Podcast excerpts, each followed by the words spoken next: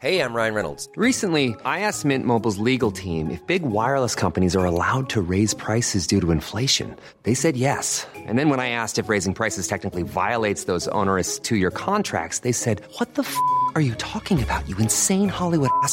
So to recap, we're cutting the price of Mint Unlimited from $30 a month to just $15 a month. Give it a try at mintmobile.com slash switch. $45 up front for three months plus taxes and fees. Promo rate for new customers for limited time. Unlimited more than 40 gigabytes per month. Slows. Full terms at mintmobile.com. Querido Armando, te saludo con gusto. ¿Cómo has estado? Muy bien, muy bien, Javier. Pues entrando esta semana Afortunadamente ya con, con calorcito, ¿verdad? Sí, ahí va de repente asomándose, ¿no? Que la, la, gran ventaja es que esto podría ahuyentarnos de la influenza, de las gripas y todo eso, ¿no? Que nos que, que es canela pura para el coronavirus. Oye, a ver, Armando, este, primero, ¿cuántas personas, qué tanto pueden recuperar el empleo todas estas personas? ¿Qué pasó con las empresas en las que están? Y vamos a la cantaleta de siempre, perdóname, ¿qué tanto ha ayudado el gobierno y ha logrado que esto, pues más o menos, se atempere? Adelante, Armando. Mira, tenemos en las cifras del empleo, tenemos dos cifras que nos pueden indicar.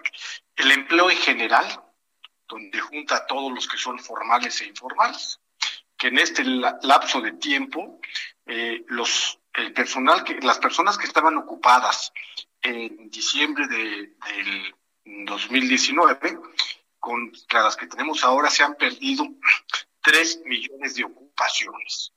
Y aquí hay freelance o trabajadores eh, por cuenta propia, empleados formales e informales. Este es por un, por un lado, que es una cantidad terrible, o sea, tres millones es terrible. Y los otros es el empleo informal, aquellos que están registrados en una eh, institución de seguridad social, como Seguro Social eh, ISTE. Y ahí se perdieron 687 ¿Dónde están? Bueno, eh, muchos de ellos, de los 3 millones que se perdieron, han pasado a la población no económicamente activa. Es decir, que, que, no están buscando trabajo porque no lo encuentran, o están dentro de la población no económicamente activa, pero están disponibles en cualquier momento. Y, eh, y también muchos de los que estaban en la formalidad han pasado a la informalidad de tal manera que, que, está la situación. Eh, ¿qué, sucede? Bueno, en, estos, en este año, eh, la pobreza laboral, aquella que es el ingreso producto del trabajo o de la ocupación, bueno, pues eh, de acuerdo a las cifras de Coneval, se ha incrementado en 8%. Entonces la gente está teniendo que recibir menos ingresos y muchos trabajan también de este grupo en la subocupación. Entonces tenemos toda esta, esta gama de, de dónde están, de qué ha sucedido con, con, la parte del, de los, de los eh, trabajos. Eh, pues así más o menos está la cantidad. Por ejemplo, en, en, a principios del año teníamos casi 2.5 ah. trabajadores por cuenta propia. Ahorita tenemos 11.8. O sea, también estos, los que trabajan por su cuenta, también han, disminuido. Sí.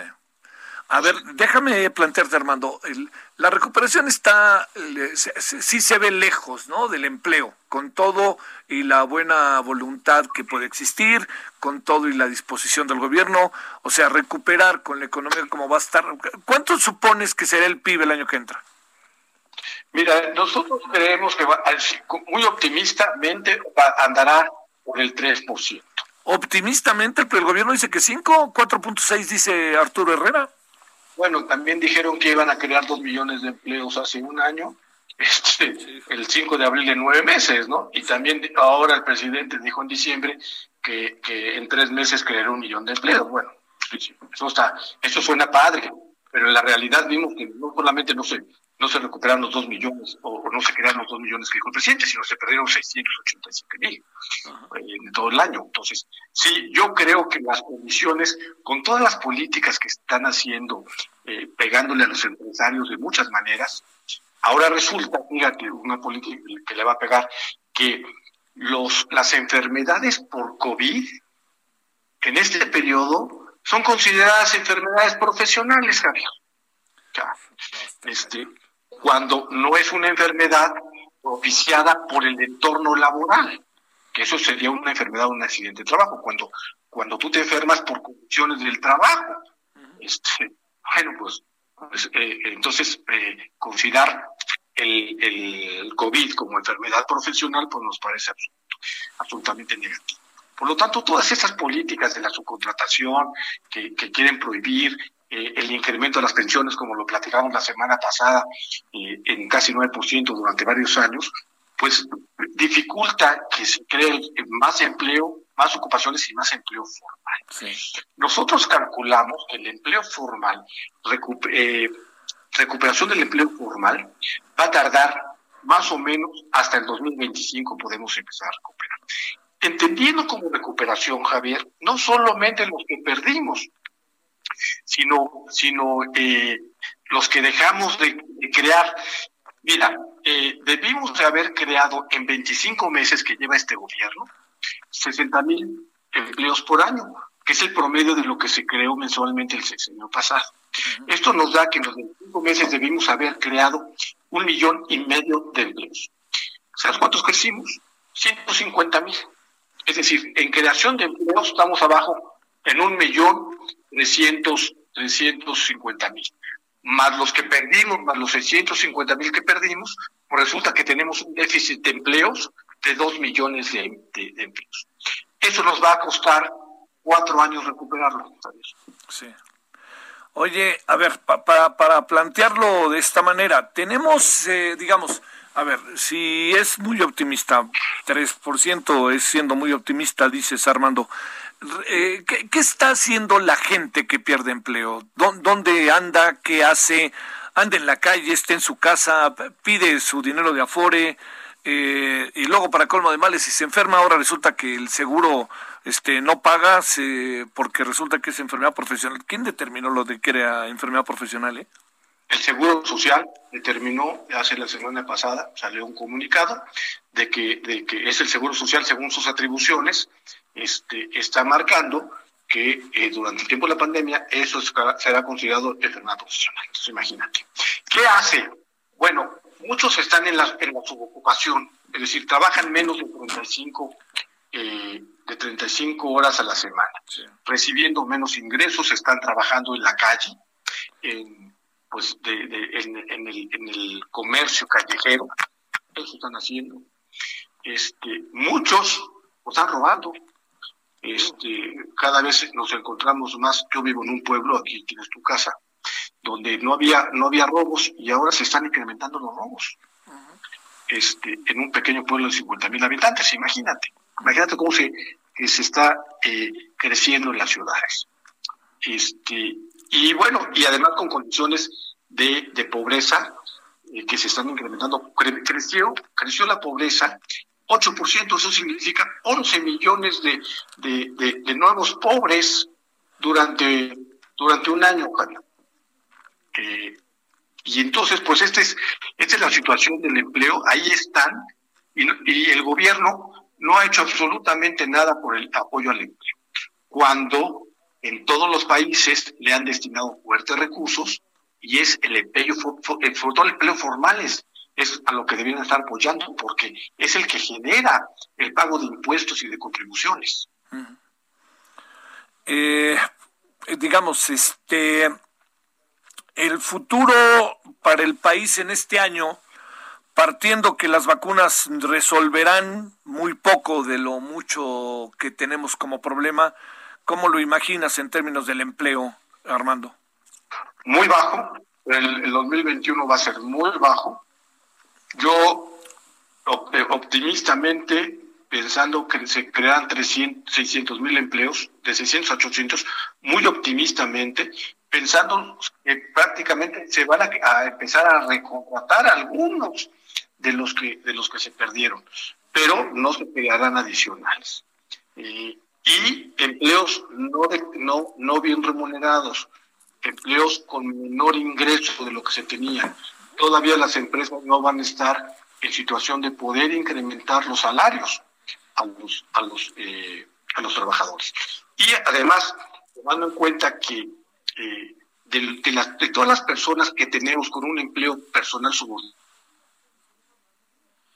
Oye, híjole, esa es otra, ¿no? Este, eh, el subempleo, es decir, que trabajas al día cuatro horas pues, porque las empresas se cierran o porque tú trabajas cuatro y cuatro trabaja otro, nadie, nadie, ah, nadie tiene ahí el, el, este, el, como el eje.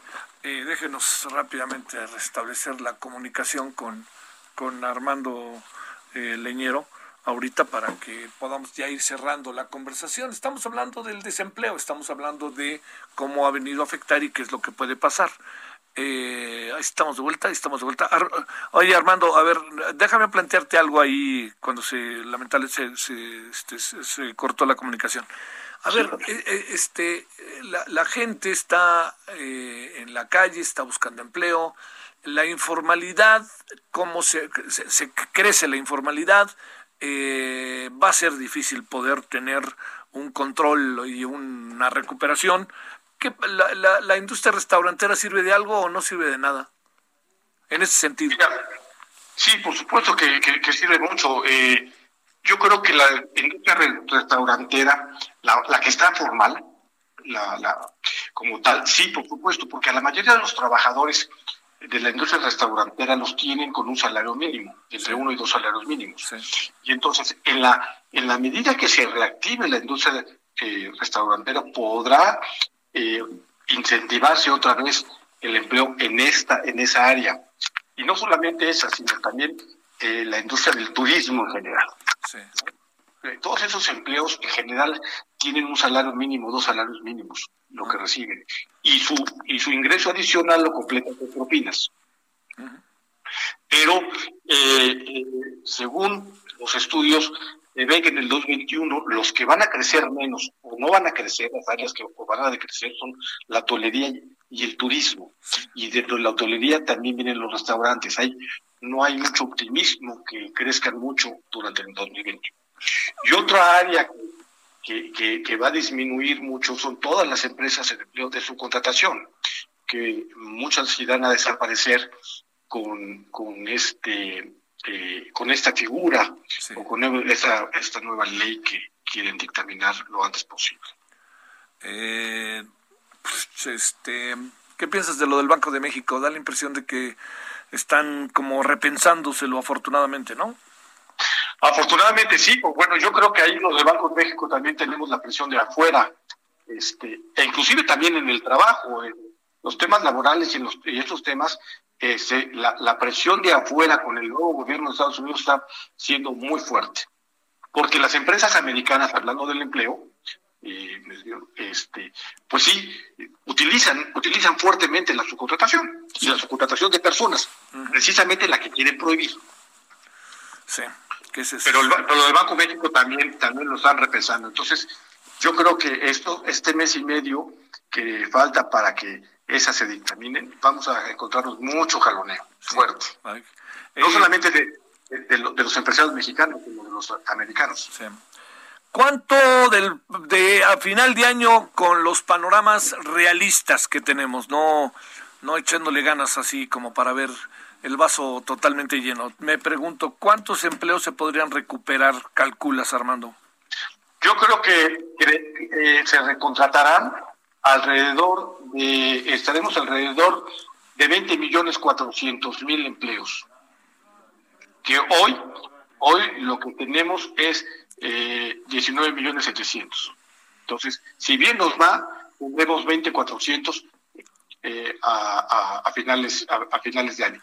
Difícilmente, difícilmente vamos a llegar en marzo a los a los 20 eh, a, los, a los 20 millones 100, cuando el presidente prometió que llegar eh, a 20.700, que es el millón que él proponía. No, imposible. Ojalá fuera bueno, ojalá sea cierto, pero no, no, no, no, no están las condiciones dadas de confianza, ni de inversión, ni de crecimiento económico. De estos cuatrocientos y tantos mil empleos este, que salieron de la, del PEA, ¿no? Del, de este, población económicamente activa, te pregunto, este, de esos, eh, ¿cuánto calculas tú que podrían regresar? Mira, estos, estos eh, que son los, los generales van a ir regresando paulatinamente. Eh, yo creo durante el, eh, alrededor de, de unos 200 mil durante el primer trimestre. Ah, está bien. Porque sí, porque además, mira, este, este dato es muy interesante, el que te voy a decir. El presidente insiste de que los empleos que se, que se van del empleo formal son porque las empresas en su contratación los eliminan, por eso es que se perdieron 277 mil. Cosa falsa, ya lo habíamos platicado tú y yo, que se debe más bien a la temporalidad. Bueno, ¿qué sucede con, la, con, con los puestos con los puestos ocupados? Los puestos ocupados a partir de agosto empezaron a volver a crecer. Eh, en, el mes de, de abril teníamos 43 millones de ocupados y ya volvieron a crecer. Y de octubre a noviembre. En diciembre decayeron, principalmente por la temporalidad. O sea, y esto rompe el esquema que plantea el presidente, que es por la subcontratación. No, los empleos en general, las ocupaciones en general, se caen por la temporalidad. Sí, entonces, este, eso se van a ir recuperando porque, más que obedecer a la pandemia, están obedeciendo a la temporalidad. Y esos creemos que se puedan ir recuperando durante el 200 mil en el primer trimestre. Bueno, este rudo el asunto, mi querido Armando. Muchas gracias Muy que estuviste. Muchas gracias Te agradezco mucho, como siempre. Estaremos en, en, contacto a tus órdenes. Muchas gracias, Armando Leñero, presidente del Centro para el Empleo Formal, el CEF.